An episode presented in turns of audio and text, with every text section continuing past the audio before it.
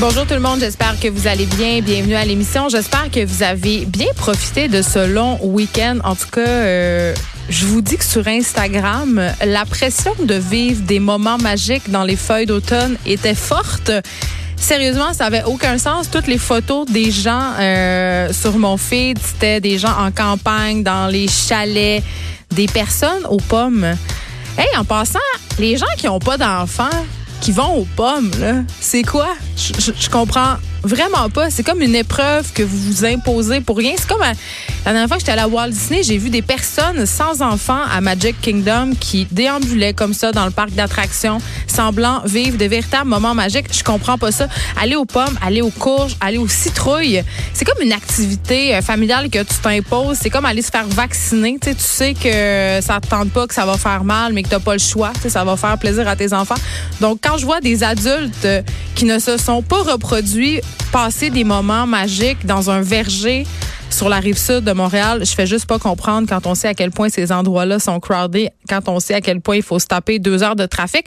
Mais que voulez-vous, c'est peut-être moi euh, qui est morte en dedans. Est-ce que je suis aussi morte en dedans que toutes les personnes que j'ai croisées au Costco hier après-midi? On était 500 000 à marcher le 27 septembre dernier pour lutter contre les changements climatiques. Je peux vous dire qu'on était 500 000 hier aussi au Costco à vouloir acheter déjà des décorations de Noël sans joke, je vous l'ai dit, j'ai ma carte maintenant, donc je m'y rends, je me fais violence. C'est contre tous mes principes, mais je me suis avoir. Costco a gagné et euh, à chaque fois que j'y vais, c'est comme une étude sociologique. Puis là, hier, c'est ça. C'était euh, les décorations de Noël qui avaient fait leur entrée. Les gens se gorochaient. Ils se gorochaient sur les décorations, sur euh, les gâteaux aux fruits les chocolats frigidaires, tous les trucs, la bûche, toi chose, euh, on est le 15 octobre. Est-ce qu'on peut se calmer? Moi, je ferais, je ferais un moratoire sur Noël. Un, avant le 1er décembre, aucune musique de Noël. Ton sapin de Noël, il y a des gens qui ont mis des décorations. J'ai vu un statut Facebook, une personne, sa voisine avait fait son sapin. Je veux dire, calme-toi calme-toi, on est, n'est même pas encore passé. Je sais pas c'est quoi notre maladie mentale collective, là. Je, sais pas si c'est parce qu'on veut tellement acheter des bébés le plus rapidement possible, mais c'est quand même assez déprimant. Le Noël, c'est non, c'est pas de suite. Donc, moratoire, pas de musique de Noël avant le 1er décembre, pas de sapin de Noël avant le 1er décembre. Puis là, je suis vraiment gentille avec vous autres parce que pour vrai, si je m'écoutais, ça serait le 15 décembre qu'on aurait le droit de faire son sapin. De toute façon, quand on prend un arbre naturel, si tu le fais le 1er décembre, tu te ramasses avec des maudites petites épines de sapin de Noël partout chez vous. Et c'est sans compter les risques d'incendie parce que à un moment donné, le sapin vient sec puis proche du calorifère, ça peut ça peut vraiment pas bien faire. Et là, je vous parle ici d'un, à partir d'un fait vécu. Un sapin qui flambe, ça flambe, oh, petit péché. Mais hier, c'était l'action de grâce et je me demandais, je me posais la question. Euh, moi, j'aime ça, les traditions. Ça paraît peut-être pas, mais je suis une fille euh, de tradition. Là, je viens de bitcher contre Noël, mais j'aime le temps des fêtes quand même. Tu sais, j'aime ça souligner. Euh, c'est parce que j'aime la bouffe, dans le fond. J'aime ça faire euh, des repas. Et hier, je voyais euh, toutes les personnes qui faisaient des soupers de l'Action de grâce et je me ça m'a fait avoir la réflexion suivante. Je me suis dit, c'est fou quand même comment on, se prétend détacher de la religion catholique, mais qu'en même temps, on souligne les grandes fêtes de cette religion-là. En peu de temps, évidemment, euh, peut-être qu'il n'y a pas grand monde qui ont fait des prières hier pour remercier Jésus pour la vie euh, qu'ils avaient, mais quand même, ça demeure euh, des traditions bien ancrées dans notre culture québécoise. Et moi, j'ai pas fait de souper d'action de grâce hier et je dois avouer que j'ai eu un petit pincement au cœur. Donc voilà. Euh, sujet de l'émission aujourd'hui, ça fait un an qu'on a légalisé le cannabis et là les parents québécois sont quand même inquiets de la consommation de leurs enfants. Ils sont inquiets mais aussi et je m'inclus là-dedans, là, on est peu on est plus outillés en général euh, pour parler de cannabis avec nos enfants, surtout depuis euh, que c'est légal. Et ça, c'est pas moi qui le dis, c'est un récent sondage qui a été mené par la Fondation Jean Lapointe. Je vais avoir Anne-Elisabeth Lapointe, qui est la directrice générale de la Fondation. Elle va être avec moi ici, puis on va se demander justement euh, comment on parle de cannabis avec nos jeunes. C'est quoi la situation aussi de la consommation? Est-ce que les jeunes en consomment tant que ça? Comment on devrait leur en parler? Est-ce que c'est différent de l'alcool? Moi, j'ai beaucoup de questions. Ma fille euh, entrée en secondaire 1 cette année. Et surtout avec l'arrivée euh, de la nouvelle loi qui va permettre euh, les jujubes de cannabis puis toutes ces affaires-là, là, ça s'en vient assez banal. Euh, des jujubes, euh, ça a l'air inoffensif. Donc, c'est difficile de faire peur. Ben, pas de faire peur, c'est pas ça que je veux nécessairement, mais d'en parler à nos enfants sans banaliser toute cette histoire-là, puisque c'est légal. Donc, l'argument, c'est toujours, ben maman, c'est légal, c'est pas pire que quand tu prends un verre de vin. Donc, honnêtement, moi, je ne sais pas quoi répondre à ça. Donc, peut-être qu'Anne-Elisabeth Lapointe aura des réponses pour moi. Aujourd'hui, euh, c'est la journée aussi mondiale du deuil périnatal. c'est des gens, euh, en fait, le deuil périnatal, c'est quand on perd un enfant qui est pas encore né ou qu'on le perd euh, à la naissance ou proche de sa naissance. on va parler à un organisme de soutien de l'importance de chercher de l'aide et aussi peut-être comment on en parle à une personne dans notre entourage qui a vécu ça. Moi, j'ai une amie quand même pas si proche, mais une bonne connaissance, je dirais, qui a perdu son premier enfant euh, lors de sa première grossesse à 38 semaines. Elle s'est rendue à l'hôpital et le bébé euh, s'était étouffé dans son cordon ombilical. Très, très triste, évidemment. Tu reviens, les bras vides, te fait la chambre. Euh, t'étais imaginé cet enfant-là, bien évidemment. Il y avait un nom, il y avait un sexe. Donc, c'est excessivement difficile. Et comme proche, comme famille, comme ami de ces gens-là, souvent, c'est un peu l'éléphant blanc dans la pièce. On veut pas nier que cet enfant-là a existé, mais en même temps, on se dit, mais comment j'en parle pour pas blesser ces personnes-là? Donc, on va discuter de ça avec euh, un organisme de soutien qui vient en aide aux parents qui sont euh, aux prises avec le deuil périnatal. Journal de Montréal, ce matin, a publié l'histoire d'un adolescent de 14 ans qui a dû suivre une thérapie fermée pour contrer sa dépendance aux jeux vidéo Fortnite. On en a parlé, euh, ça fait quelque temps déjà, euh, de l'addiction que créerait ce jeu-là. Il y a même un regroupement d'avocats qui tente en ce moment un recours collectif contre le fabricant de ce jeu. On prétend qu'il est fait pour susciter, si on veut, la dépendance.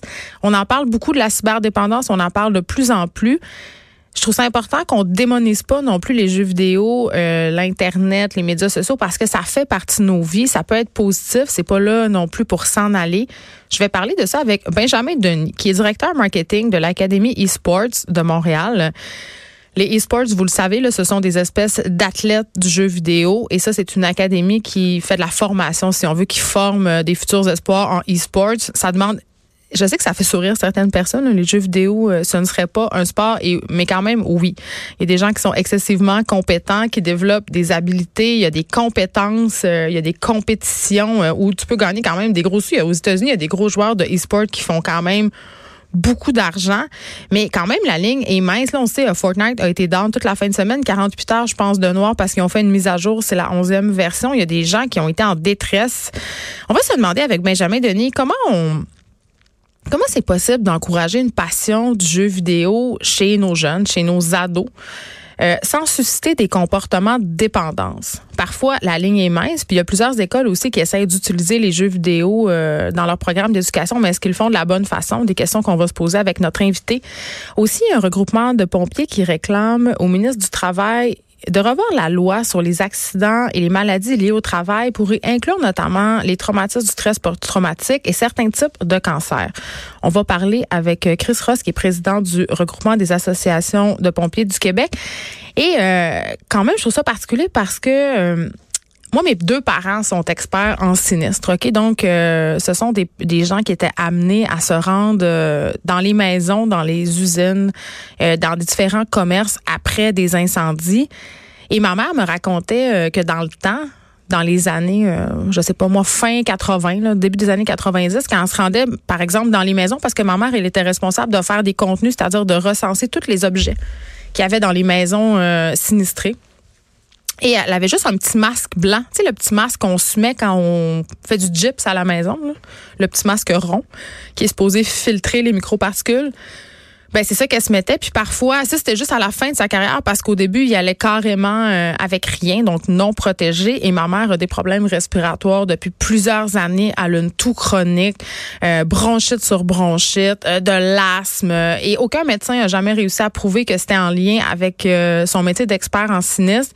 Mais plusieurs spécialistes qu'elle a rencontrés ont, ont, évidemment dit, ben écoutez, ça se pourrait que ça ait un, un très grand rapport avec l'exercice de vos fonctions passées, c'est-à-dire avoir passé passé beaucoup, beaucoup de temps dans des maisons, avoir respiré des émanations euh, post-incendie. Donc, euh, j'ai pas de misère à croire que les pompiers puissent souffrir, oui, de, de choc post-traumatique. On le sait, là, parfois ils tombent sur des scènes vraiment pas le fun, mais euh, qui peuvent avoir, qui puissent avoir certains types de cancers associés à leur travail.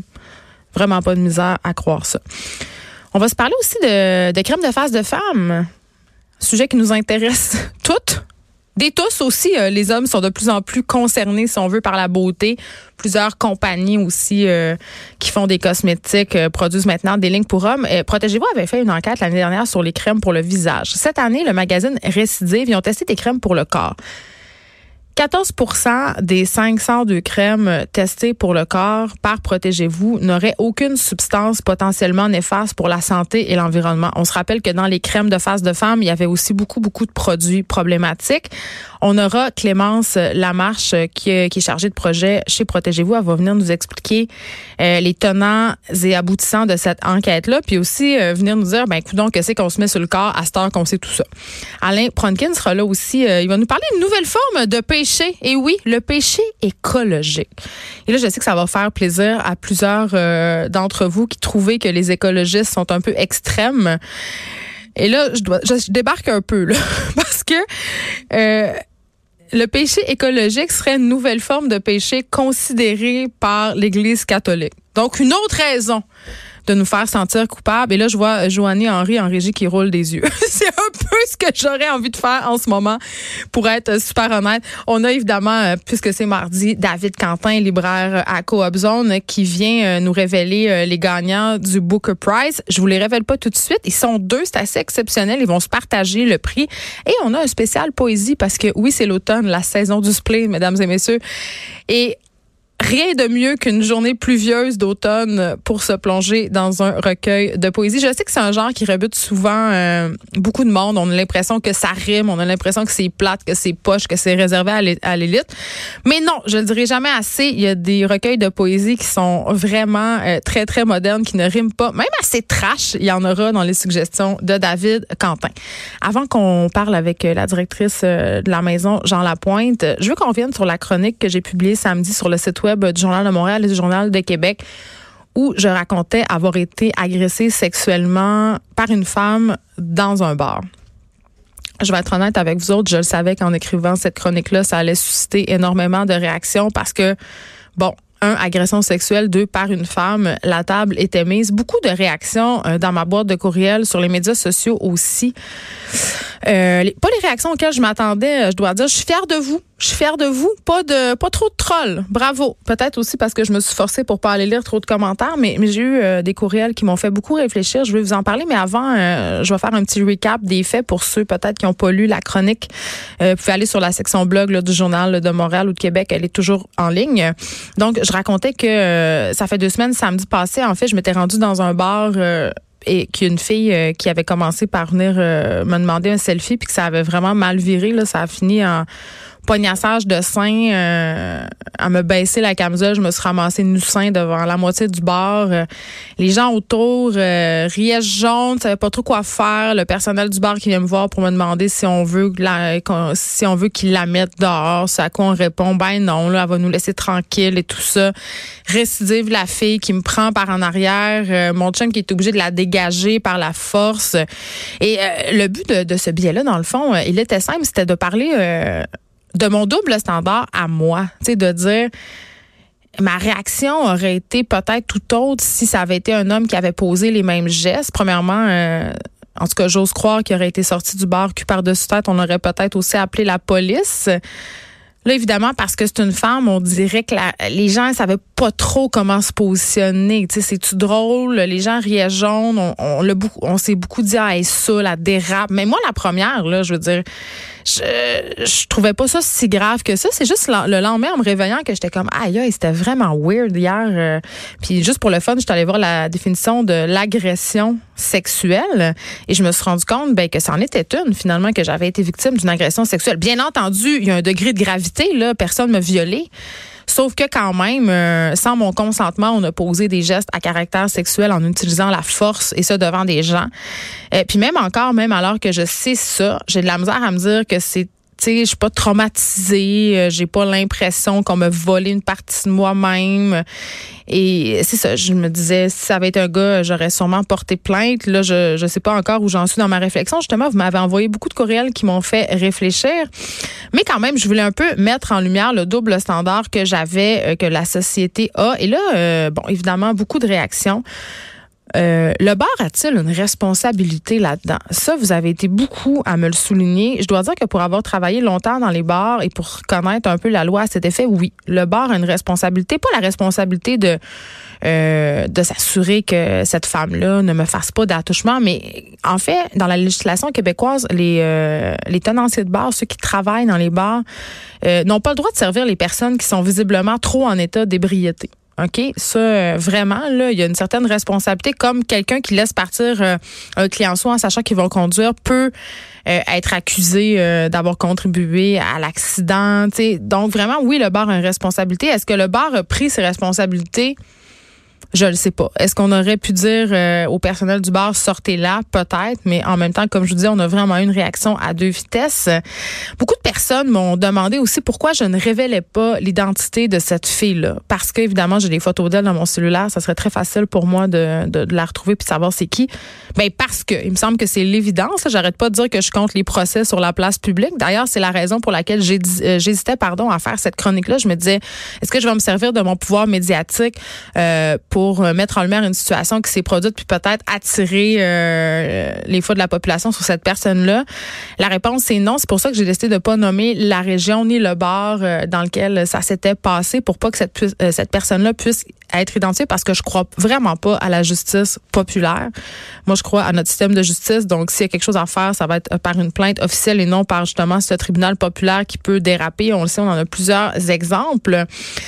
Aussi, euh, ce qui me le plus fait euh, réfléchir, en fait, dans les, dans les commentaires que j'ai reçus, et on aura un sujet demain euh, par rapport à ça, un nouveau documentaire qui va être diffusé à Télé-Québec, Bitch, incursion dans la manosphère.